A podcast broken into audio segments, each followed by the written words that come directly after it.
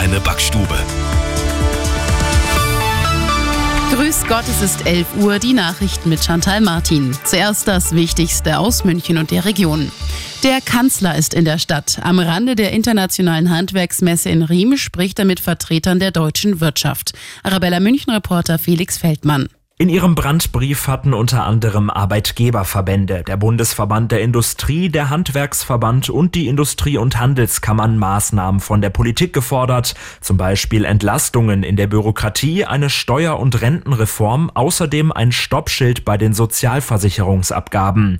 Bisher gab es darauf keine Antwort. Die Vertreter der Wirtschaft hoffen deshalb heute auf eine Reaktion des Kanzlers.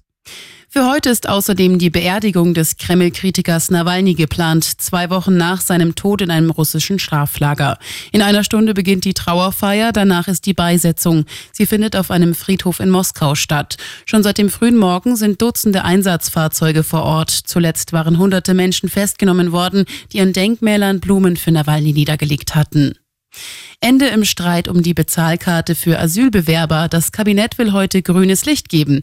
Die Bezahlkarte soll Bargeldzahlungen an Geflüchtete ersetzen. Damit soll verhindert werden, dass Geld ins Ausland überwiesen wird.